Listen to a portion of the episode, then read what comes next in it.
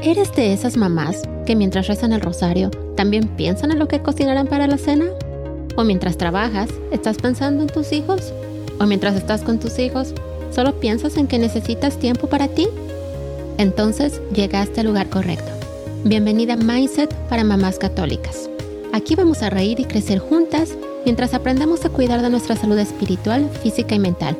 No importa si estás lidiando con pañales, berrinches o teenagers incomprendidos, este podcast es para ti.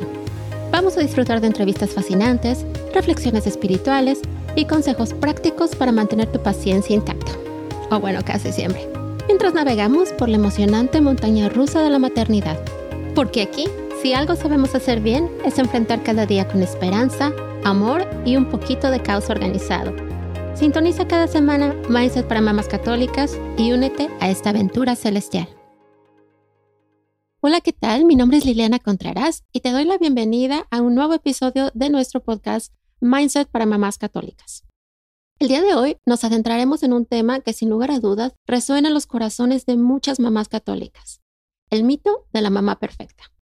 Sabemos que este concepto puede ser una carga emocional muy fuerte para muchas mamás, porque al vivir en esta era de redes sociales y expectativas súper altas, es fácil sentir la presión de ser impecable en todos los aspectos de tu vida desde la crianza de tus hijos hasta tu vida espiritual. Sin embargo, en este episodio vamos a acabar con ese mito y explorar lo que realmente significa ser una mamá católica auténtica y amorosa. Hablaremos sobre el mito de la perfección, lo importante que es aceptar tus fortalezas y debilidades, cómo criar hijos en este mundo imperfecto y te compartiré algunos consejos para liberarte de esa mentalidad de perfección. Así que si eres una mamá que se siente presionada por la idea de ser perfecta todo el tiempo o simplemente buscas una perspectiva más realista y alentadora, este episodio es para ti. Juntas vamos a explorar lo que realmente significa ser una mamá católica, con sus altibajos, sus desafíos, pero también con sus momentos de gracia. Así que prepárate para cambiar tu mentalidad y así cambiar tu manera de vivir. Comenzamos.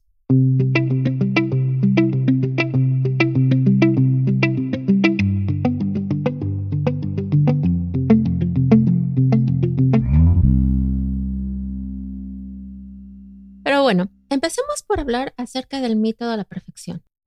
En nuestra sociedad actual, a menudo se nos presenta esta imagen idealizada de la mamá perfecta. Una mujer que parece ser capaz de equilibrar todas las áreas de la vida con gracia y facilidad. Es este ejemplo de mamá que siempre está feliz, que siempre está tranquila, sonriente, que nunca pierde el control, que luce perfectamente impecable el cabello, el maquillaje, la ropa y sus hijos igual, ¿no? Siempre limpiecitos, muy bien portados, nunca se pelean. Pero dime, así con toda honestidad, ¿en realidad tú conoces a alguien así? La verdad es que no existe una mamá absolutamente perfecta. Es simplemente un estándar irreal que puede provocar sentimientos de estrés y frustración a muchas de nosotras. La verdad es que todas las mamás, sin importar cuán bien parezcamos tener todo bajo control, enfrentamos desafíos y momentos de dificultad. La crianza de nuestros hijos y la vida espiritual son trayectos con altibajos naturales, y es súper normal cometer errores, experimentar momentos de incertidumbre, tener días en que no sabes ni qué día es. Esto es perfectamente normal. Aceptar y abrazar nuestras imperfecciones es esencial para nuestro bienestar emocional y espiritual, porque no somos máquinas programadas para la perfección, sino seres humanos con limitaciones y con fortalezas. Cuando reconocemos nuestras debilidades, podemos aprender a ser más compasivas con nosotras mismas y así evitar la autoexigencia excesiva. Además, recordemos que la perfección no es lo que Dios busca en nosotras como madres católicas. Dios valora nuestra autenticidad, nuestro amor incondicional por nuestros hijos y también nuestro deseo sincero de crecer espiritualmente. La verdadera belleza radica en nuestra capacidad para superar los desafíos cuando aprendemos de nuestras experiencias y cuando somos capaces de seguir adelante con amor y fe.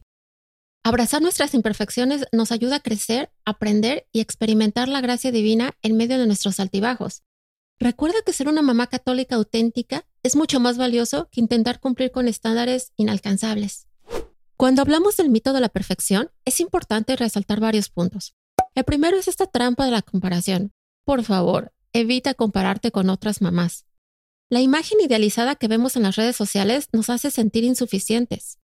Cada mamá tiene su propio camino y desafíos únicos, y medirse contra una imagen perfecta solo te lleva a sentirte fracasada, a sentirte frustrada, a sentirte estresada, y esto es totalmente innecesario.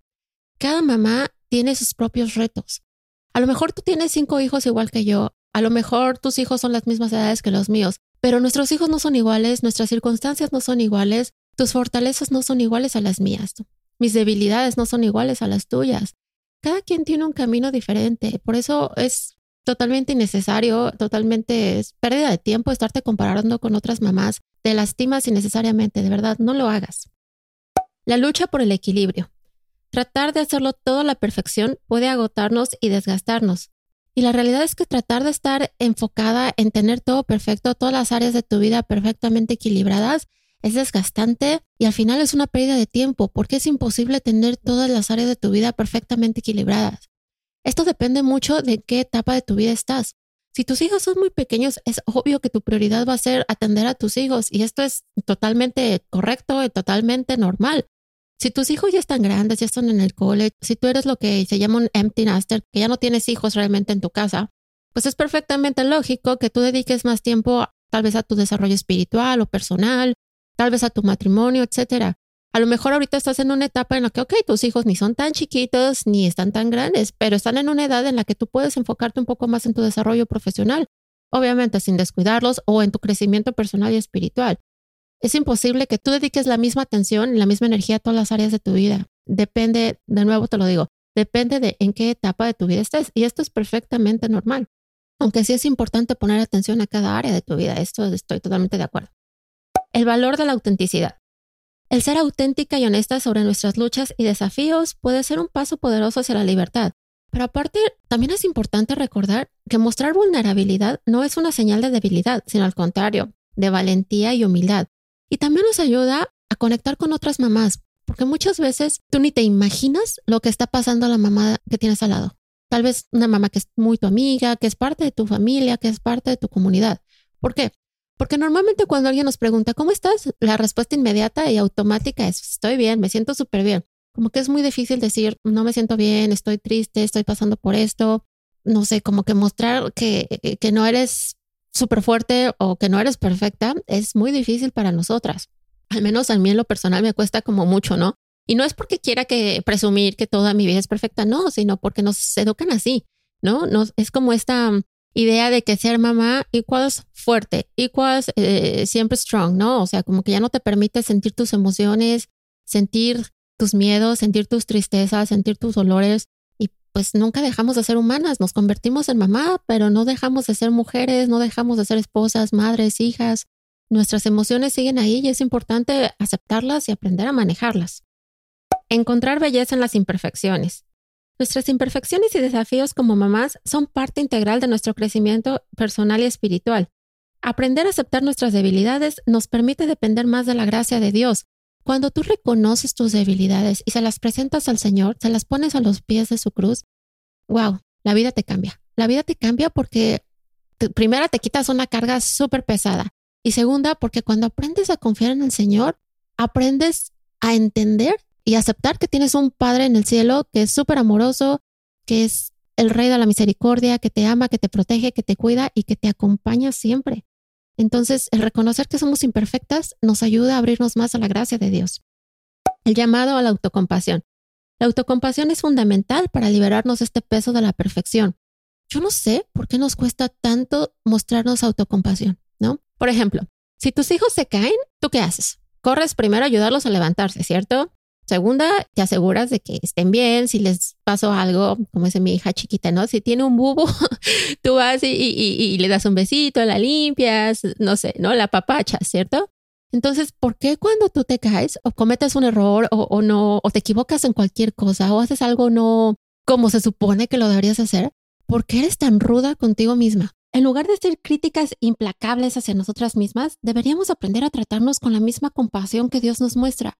Pero yo no sé por qué nos cuesta tanto mostrar compasión a nosotras mismas.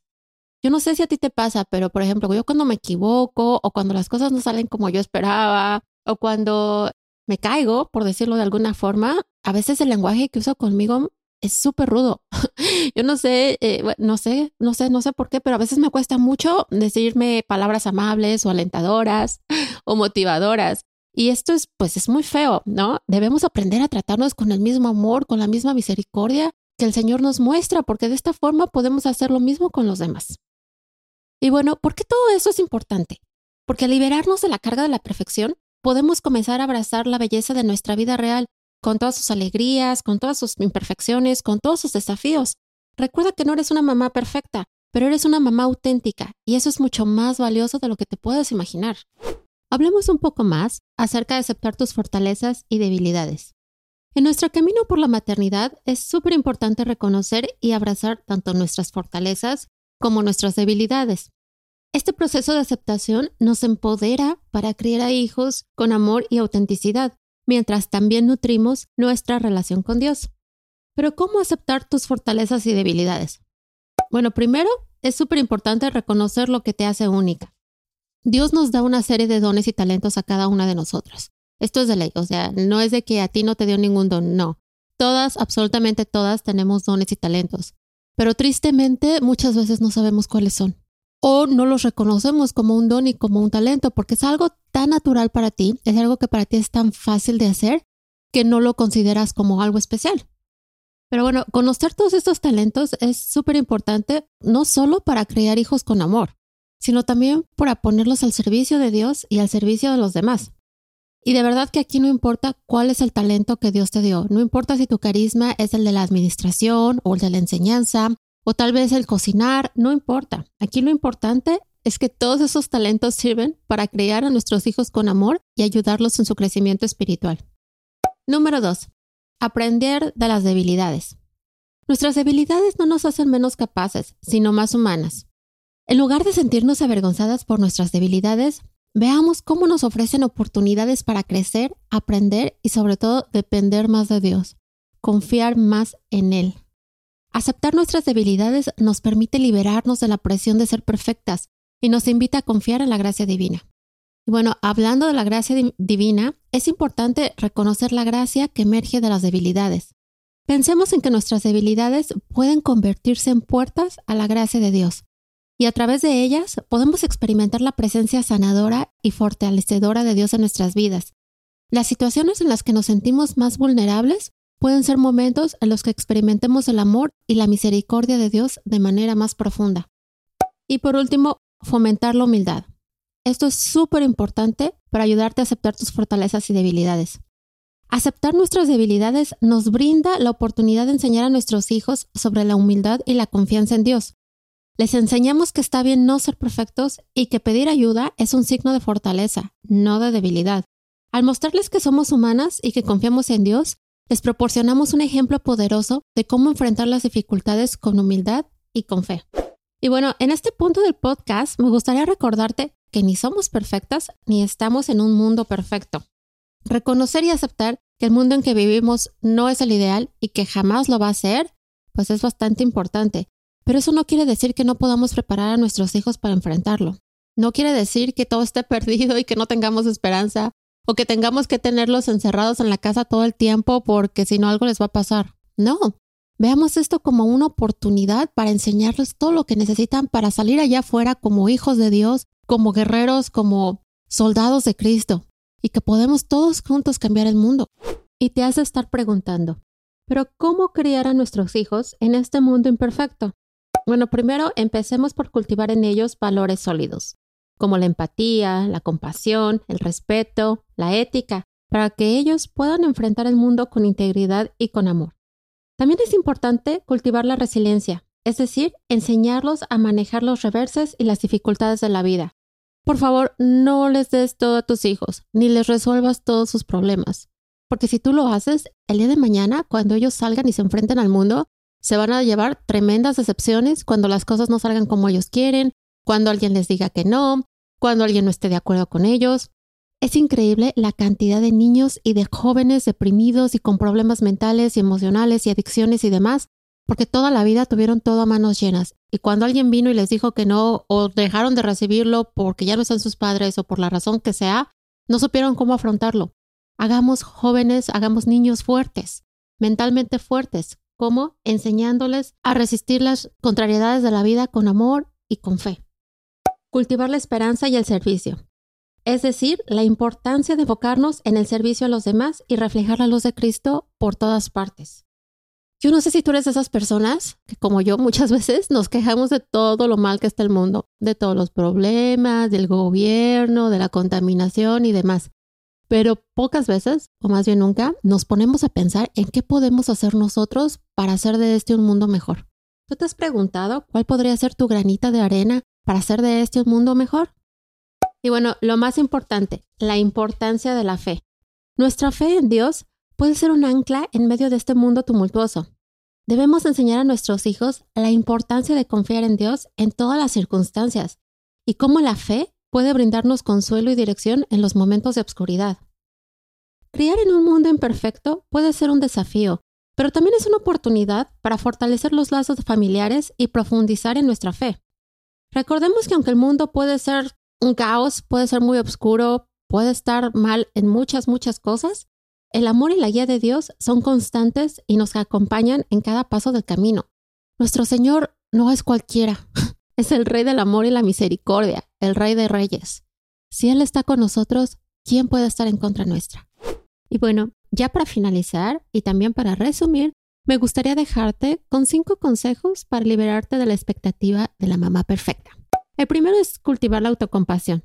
Trátate a ti misma con la misma amabilidad y comprensión que mostrarías a un ser querido. Reconoce que no eres perfecta y que está bien cometer errores. La autocompasión te permite aceptarte a ti misma tal y como eres y aprender de tus experiencias. Date permiso de cometer errores y aprender de ellos en lugar de juzgarte y criticarte todo el tiempo. Establece expectativas realistas.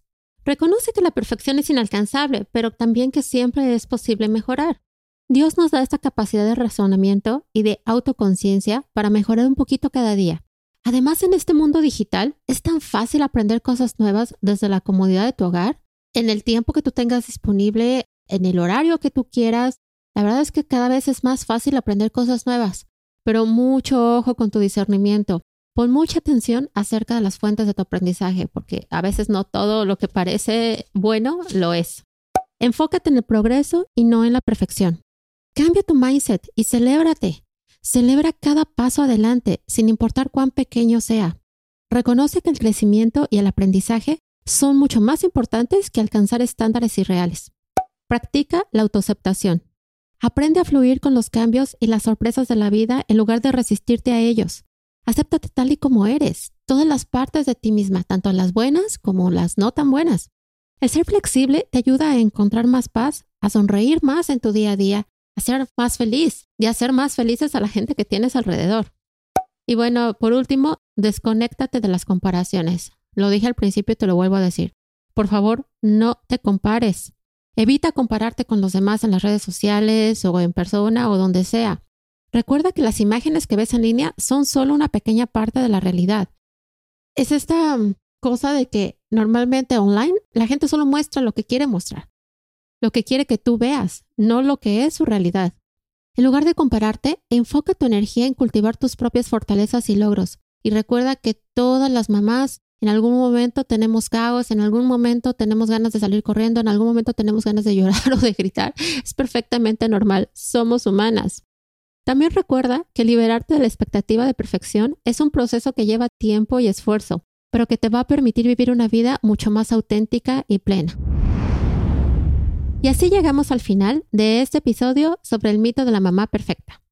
Espero que esta conversación te haya brindado un nuevo enfoque sobre lo que realmente significa ser una mamá auténtica en lugar de perseguir una imagen inalcanzable de la mamá perfecta. Recuerda, querida mamá, que tú no estás sola en este viaje.